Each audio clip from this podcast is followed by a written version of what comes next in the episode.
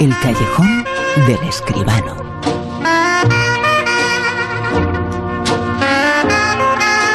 Como siempre, aquí en La Rosa de los Vientos con José Manuel Escribano. Muy buenas, ¿qué tal, José Manuel? Hola, buenas noches, buenas noches, Bruno, ¿qué tal?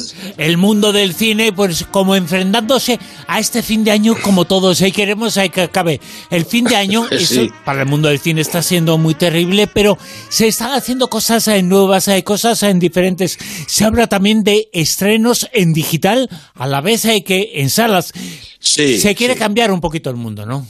Hombre, yo creo que sí, eso, eso es la Warner, ¿verdad? Que dice que van a estrenar Sí. en sus plataformas eh, la parte de HBO que le corresponde al mismo tiempo que en las salas en América, en América. Sí. Parece que en el resto del mundo y por supuesto en Europa y en España van a seguir viniendo las películas primero a las salas, que es lo suyo, Bruno, que podamos ver el cine en el cine y luego ya en las ¿eh?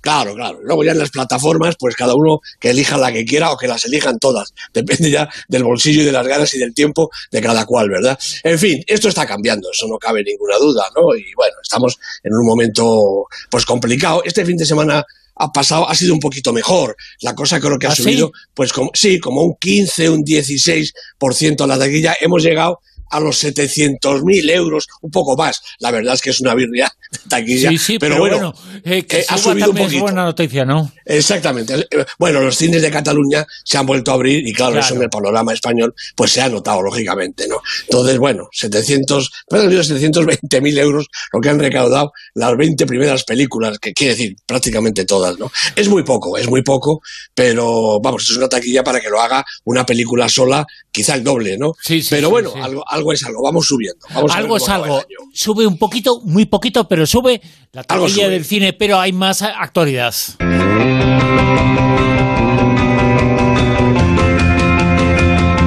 Actualidad eh, con dos elementos, eh, con dos que se intercambian.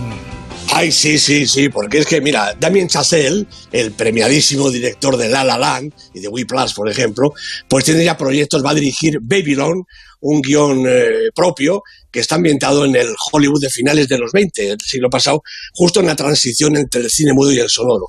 El protagonista masculino será Brad Pitt, también estará la actriz oriental Lee Jun Lee, pero la protagonista femenina, que iba a ser Emma Stone, naturalmente la favorita de Damien Chazelle, va a ser sustituida por Margot Robbie. Emma Stone y Margot Robbie son mis dos actrices favoritas. Bueno, ¿Ah, junto sí? con otras 10 o 12. Sí, pero vamos, e- estas dos en cabeza, ¿no?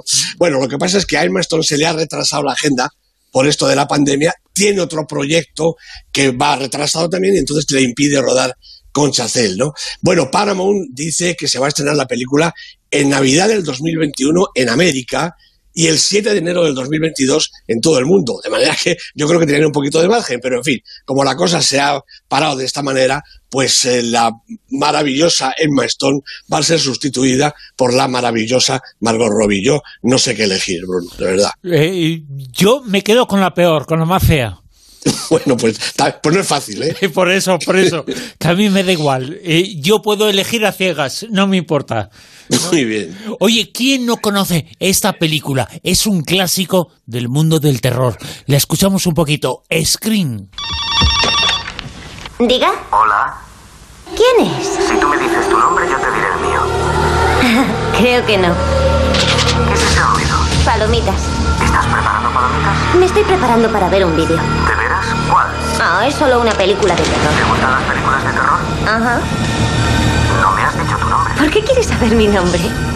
Porque quiero saber a quién ¿Cuántas eh, veces hemos visto esta película Scream? Es un clásico del mundo del terror, Sí. pero es que es ya de por sí terrorífica. ¿eh? Terrorífica, terrorífica. Yo creo que la hemos visto cuatro veces. Sí, sí, en sí, realidad, en realidad son cuatro distintas, Sí, pero, pero- son pero es la bastante misma, sí, parecidas, sí, ¿no? sí. Ahora llega la quinta entrega de, de Scream. O sea, que vuelve.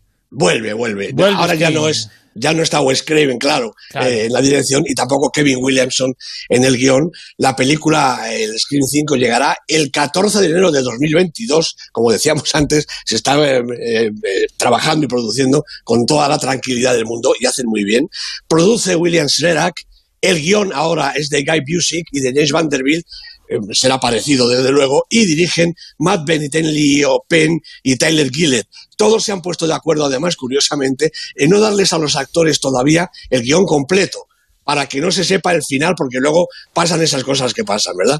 Bueno, pues lo que sí repiten, claro, porque son fijos desde la primera entrega, son los tres protagonistas habituales, Nave Campbell, Courtney Cox y David Arquette. Ya estaban en la de 1996 y también en 1997, en el 2000 y en el 2011, que son las cuatro versiones anteriores. La verdad es que en el 96 eran tres chavales, dos chavalas y un chaval, en el 2022 mm, van a estar un poco más talluditos. Pero en fin, el caso es hacer una película que se parezca mucho a todas las anteriores. Yo creo que esa es la clave. Screen envuelve el mundo del cine. Hay muchas eh, películas que tienen segunda parte, tercera parte, eh, se ha puesto de moda la cuarta parte, la quinta parte, la sexta. Bueno, pues eh, parece que las fórmulas hay que repetirlas en ocasiones. Esto no cambia, ¿eh? No, esto no cambia, esto no cambia. Bueno, a veces la verdad es que la cosa merece la pena, porque fíjate, te diré que entre los estrenos de ayer mismo podemos contar con El Padrino, epílogo la muerte de Michael Corleone. Es decir, que Francis Ford Coppola ha remontado la tercera parte del Padrino, la, por supuesto digitalizado, en fin, todas esas cosas, pero además ha hecho un montaje nuevo, con lo cual realmente es un absoluto estreno. Bueno, si no merece la pena ir al cine a ver El Padrino, pues que venga Billy Wilder y lo vea. Desde luego que sí, El Padrino es una de las películas, uno de los clásicos eh, del mundo del cine. Hay muchas eh, películas eh, que tienen eso segunda, tercera parte. Hay algunas tan buenas como El Padrino. Vamos a quedarnos ahí con esas películas o con películas tan buenas, hiper premiada como esta que vamos a comentar esta noche. El tráiler, el comentario, la crítica. Esta noche es una película, el tráiler es un poquito especial, pero beginning.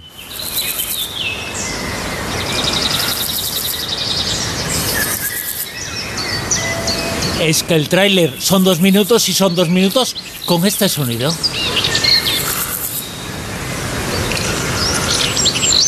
Y la película José Manuel es tan pues silenciosa como premiada y buena. Pues efectivamente, estamos oyendo ahí casi casi algo así como el silencio del mundo. Bueno, Beginning, Beginning, la película dirigida por Dea Colum Vegasvili, la producción es de Rationelli y de Iliana Muyal, junto con David Cerat y también la producción ejecutiva de Carlos Reigadas, el argentino, que le gusta muchísimo este tipo de películas. El guion es también de la directora, de Dea Columbegas Billy, junto con Rationelli, y los protagonistas son Iyasuki Billy, Rationelli y Kaka Kinchuskirabili. Espero haberlo dicho bien. Bueno, la directora, Dea Billy, es una directora nacida en Georgia en el año 86, pero estudió en la Universidad de Columbia en Nueva York eh, hizo unos pocos eh, eh, pasos por la televisión y debutó en la pantalla grande con un cortometraje, con Espacios Invisibles, que ya fue nominado a la Palma de Oro en el Cannes de 2014. Beginning es el primer largo y ganó, recordemos, hace muy poquito en San Sebastián, la Concha de Oro a la mejor película y los premios al mejor guion, a la mejor directora y a la actriz protagonista. Bueno, la historia gira enteramente en torno a Yana, una mujer que vive con su marido y su hijo pequeño en un pueblo de Georgia. Son testigos de Jehová y no parecen ser muy bien vistos en su comunidad. De hecho, la película empieza cuando en medio de un sermón de David, el marido de Yana, pues sufren un atentado que destruye su iglesia y está a punto de matar a todos los asistentes. Nadie les presta apoyo, además, y para colmo, la policía no demuestra el menor interés en encontrar a los culpables, incluso los que se han grabado en las cámaras no quieren ni mirarlo siquiera. Bueno, y además, todavía peor, aprovechando la ausencia de David, eh, un supuesto agente se presenta en su casa y abusa de Yana. De momento, poco más que verbalmente, pero con un efecto demoledor sobre la mujer, que poco después, en medio de un paisaje desolado y primitivo, sufrirá el asalto más brutal, una inhumana agresión cargada de odio que casi acaba con ella. Bueno, Yana tiene que rehacer su vida, pero ya nada será lo mismo. Ni la relación con su marido, ni con su madre, ni siquiera con su hijo. En una sociedad que doblega y castiga a la mujer, aunque sea inocente, el peso de la culpa la aplasta hasta la asfixia y el relato se desliza hacia la oscuridad, hacia la noche de los tiempos anunciada en la Biblia. La secuencia final muestra cómo el hombre, nacido del barro, se funde nuevamente con la tierra, volviendo del revés el principio, beginning, el principio de todas las cosas. Bueno, Beginning es una película extraordinaria en todos los sentidos. Como Ida o El hijo de Saúl, que son ejemplos bien cercanos, explora una apuesta formal tan arriesgada como radicalmente cinematográfica. Está desarrollada en largos planos secuencia en los que la cámara permanece estática, dejando que la acción evolucione delante del objetivo, exceptuando los dos o tres breves momentos en los que la protagonista viaja y un par de leves panorámicas, no hay más movimiento, ninguno, y tampoco hay montaje interno. Frecuentemente algo ocurre fuera de plano, y las más de las veces el contenido es también inmóvil, en apariencia, y por ejemplo ocurre cuando Yana permanece quieta, de espaldas al espectador o tumbada en el campo. Largos minutos en los que no sucede nada. O eso es lo que parece, porque en realidad la vida transcurre a través del personaje. Piensa, siente, sueña o decide. El espectador lo sabe, percibe que está viva. Y además, el plano no está tan absolutamente quieto, vacío. Hay luces y sonidos, la sombra de una nube que se desplaza, el ruido sordo del viento, el piar de los pájaros, unas palabras apenas audibles, el rumor de la atmósfera que rodea fatalmente a Jan y su familia. Bueno, aquí no vale dimitir, hay que dejarse llevar a través de este particular universo de Dea Columbe Gasvili, un planteamiento estético y moral, además de narrativo, de hondísimo calado. Nada es gratuito, no sobra ni falta ni una imagen, ni un sentimiento, ni una sugerencia. Desde su comienzo, con el relato bíblico del sacrificio de Isaac, tan significativo en la película, hasta su doble final como un círculo que se va cerrando hasta soldarse y desde sus personajes esclavos de un pensamiento de parecido hermetismo. Beginning es cine en estado puro, distinto, eso sí, pero esencial y verdadero. Beginning, la película ha sido la crítica, el comentario de José Manuel Escribano. Una película que ya ganó todo, creo que en San Sebastián, pero es una película, insistimos, importantísima que muestra eso, que es el cine, que es eh, la vida. La vida a veces se pasa en silencio. En esa película hay muchos silencios, pero mientras eh, todo calla, pasan cosas. Y en la vida de cada uno también. A veces el silencio es lo representativo de una época de grandes cambios. Efectivamente, y además yo diría que para que se entendiera bien, resulta que es que la conciencia no suena. La conciencia habla en silencio. Y ese es el kit de esta película, la conciencia. Es una película enorme, Bruno, sinceramente. Beginning, el comentario, la crítica. Antes, eh, por supuesto, aquí en el Callejón con el Super 10. La lista. En el puesto número 10, José Manuel. Bueno, pues recuperamos a Adam, la película marroquí de Marianne Tuzani, había caído de la lista y vuelve. Esta es su segunda semana y la protagonista, las protagonistas son Lumna Azabal y Nisrin Radi, dos maravillosas actrices. Seguimos eh, subiendo, seguimos en la lista. Ahora, puesto 9. Pues sube un puestecito Las Brujas de Roald Dahl, la película de Robert Zemeckis con Anne Hathaway y Olivia Spencer, tres semanas en la lista. ¿Ocho? Bueno, pues aquí entra Beginning, directamente en el puesto 8. Realmente, gran parte de la crítica se ha convencido, el público todavía no se ha pronunciado. Yo creo que cuando esta película cale, subirá. De momento, en el octavo puesto, Beginning de Diaculum Vegas Billy escuchándote se comprende un poquito más. Eso a todos nos sorprendió ese palmarés en San Sebastián, pero parece que premiaron lo que era adecuado, ¿eh? Estoy completamente convencido. Puesto número 7. En el 7, Érase una vez, otro estreno en el Super 10, la película de Brenda Chapman con Angelina Jolie, David Oyelowo, ¿qué pasaría si Peter Pan y Alicia fueran hermanos? 6. Verano del 85 ha caído un poquito la película de François Ozon en su sexta semana, con Félix Lefebvre y Benjamin Wassen de protagonistas. En el 5. Bueno, pues aquí sigue Trolls 2, gira mundial, la película de Walt Dorn, la película que en su sexta semana sigue siendo líder de taquilla, pero Bruno, en las seis semanas ha recaudado 2.127.000 euros, lo que se recauda habitualmente en una semana una película taquillera. Pero hoy por hoy es una cifra altísima. Hoy, por hoy, es, la, campeona, es la campeona. O sea, la campeona recauda eh, lo que alguien en otra época eh, lo que duraba una bolsa de patatas a la puerta de un colegio, ¿no? Exactamente, así es. Puesto número 4. Bueno, Lua Vermella, la película gallega, como yo digo, gallega y española, de Lois Patiño, con Rubio de Camelle, Ana Marra, seis semanas en la lista, todavía sube un puesto. Esta película también es dificililla, pero la verdad es que es muy poética, es preciosa. 3.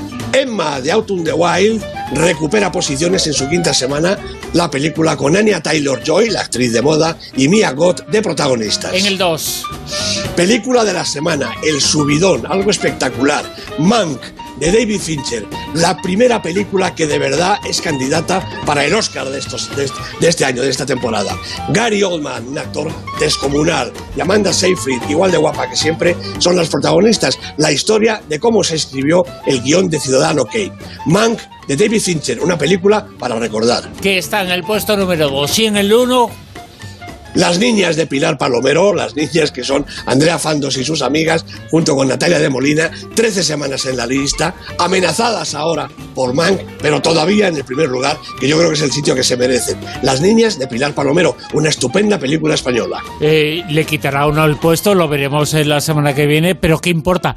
13 semanas en la lista, 12 en el puesto número 1, una película indiscutiblemente del otoño. Ha sido la película yo creo que empezamos esta temporada. José Manuel, comentando que estaba ya en lo más alto y sigue en lo más alto. Eh, ¿Se irá o no se irá? Evidentemente, antes o después se irá, pero eh, tiene que ser una película muy grande la que tiene que venir para quitarle el puesto número uno. Pues estoy seguro de que es así, porque las niñas están muy asentadas, como ya hemos dicho más veces, el público la respalda y la crítica, por supuesto, de manera que esta es la película española de la temporada, también está y va a estar con toda seguridad en todas las nominaciones de los premios y la película, la verdad, se lo merece.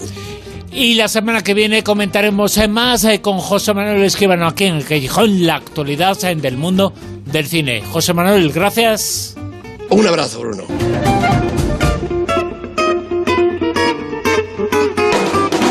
En Onda Cero, La Rosa de los Vientos.